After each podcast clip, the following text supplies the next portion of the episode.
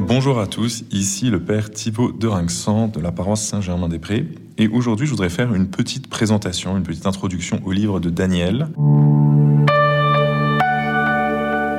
Livre prophétique dans, nos Bibles, livre qui, euh, au fond, euh, est aussi un livre apocalyptique. Hein. donc, euh, il vient raconter des visions, des visions un peu de fin du monde. Ça ressemble beaucoup, en tout cas la fin du livre de Daniel, au livre de l'Apocalypse donc Daniel n'est pas exactement comme les prophètes bibliques euh, habituels, comme euh, Isaïe ou Jérémie. Il est un peu différent, même si euh, le livre de Daniel est rangé dans, les Bibles catholiques avec les grands prophètes.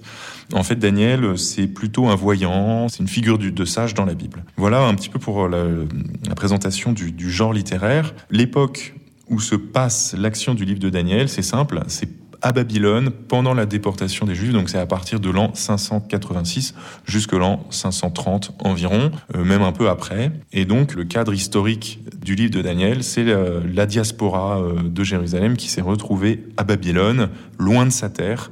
Et cela va être très important puisque, euh, au fond, la question qui se pose, c'est savoir mais comment est-ce qu'on reste fidèle à notre Dieu, au Dieu unique, au Dieu d'Israël, quand on est loin de chez soi, quand on est minoritaire, quand on est euh, au milieu d'un peuple euh, très puissant, très riche, très cultivé, mais euh, un peuple idolâtre, polythéiste.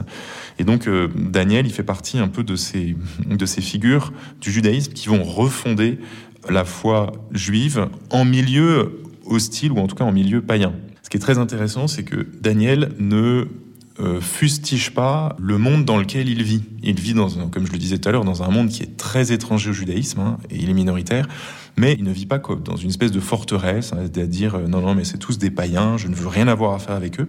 Non, Daniel, il est choisi dans sa jeunesse pour faire euh, de, brillantes études à la cour du roi Nabucodonosor. Lui d'ailleurs et d'autres de jeunes juifs, hein, c'est les, fameux trois enfants qui vont être euh, jetés dans la fournaise et dont on a un célèbre cantique dans la liturgie. Ils sont euh, choisis pour être formés, pour recevoir la meilleure instruction. C'est d'ailleurs comme ça que les rois des grands empires faisaient pour avoir un personnel de, fonctionnaires à leur cause, issus des différents pays qu'ils devaient administrer. Comme ça, ils, pouvaient avoir des, des bons gouverneurs de ces provinces-là en les ayant formés dès leur plus jeune âge et en étant sûr comme ça qu'ils puissent bien servir la cause de l'Empire.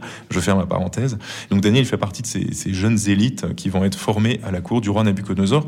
Et Daniel va commencer, hein, Daniel commence avec cette histoire où euh, il refuse de manger la nourriture qui est servie à, ces jeunes, à ces jeunes gens qui sont formés à la cour du roi.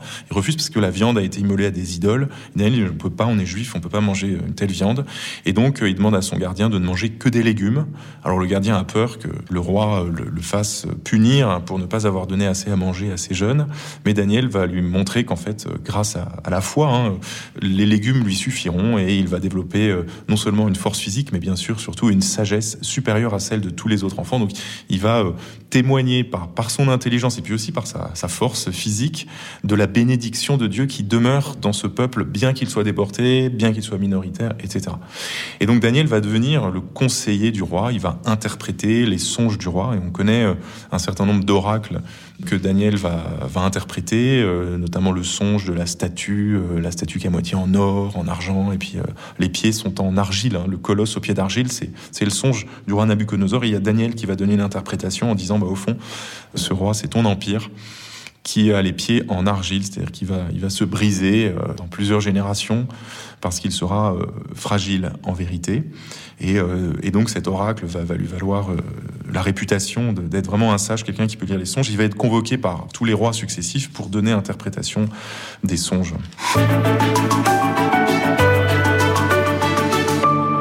Daniel n'est pas un grincheux qui va euh, regretter le temps passé, euh, qui va euh, critiquer en permanence le gouvernement du pays dans lequel il vit.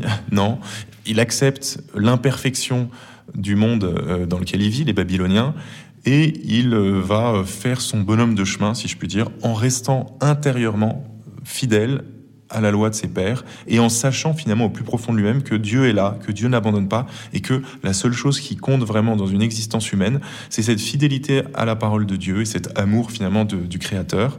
Daniel est d'ailleurs un, homme qui va euh, louer Dieu, qui va écrire de très belles prières que l'on retrouve dans, le livre de Daniel.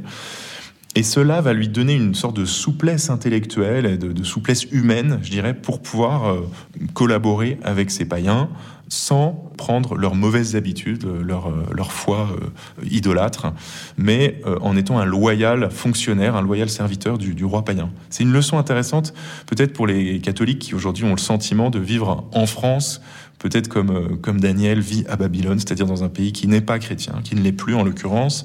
Et il se dit, ben, nous, euh, on essaye de vivre selon la loi de l'Évangile, c'est très dur, euh, on est vraiment une petite minorité, comment est-ce qu'on fait pour tenir? Ben, Daniel nous montre que l'enjeu n'est pas de, parler fort, n'est pas de revendiquer des droits, n'est pas de revendiquer une place, etc.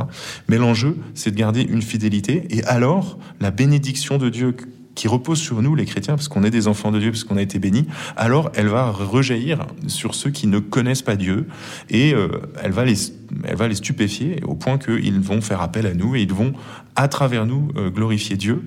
Et nous voyons justement dans le livre de Daniel, vous savez, le célèbre épisode des trois, des, trois enfants jetés dans la fournaise. Ces trois enfants vont, vont pas être brûlés par le feu, parce que l'ange de Dieu va les visiter et les rafraîchir. Et lorsqu'ils sortent de la fournaise, le roi va dire vraiment, le Dieu d'Israël est le Dieu unique, le vrai Dieu, le seul.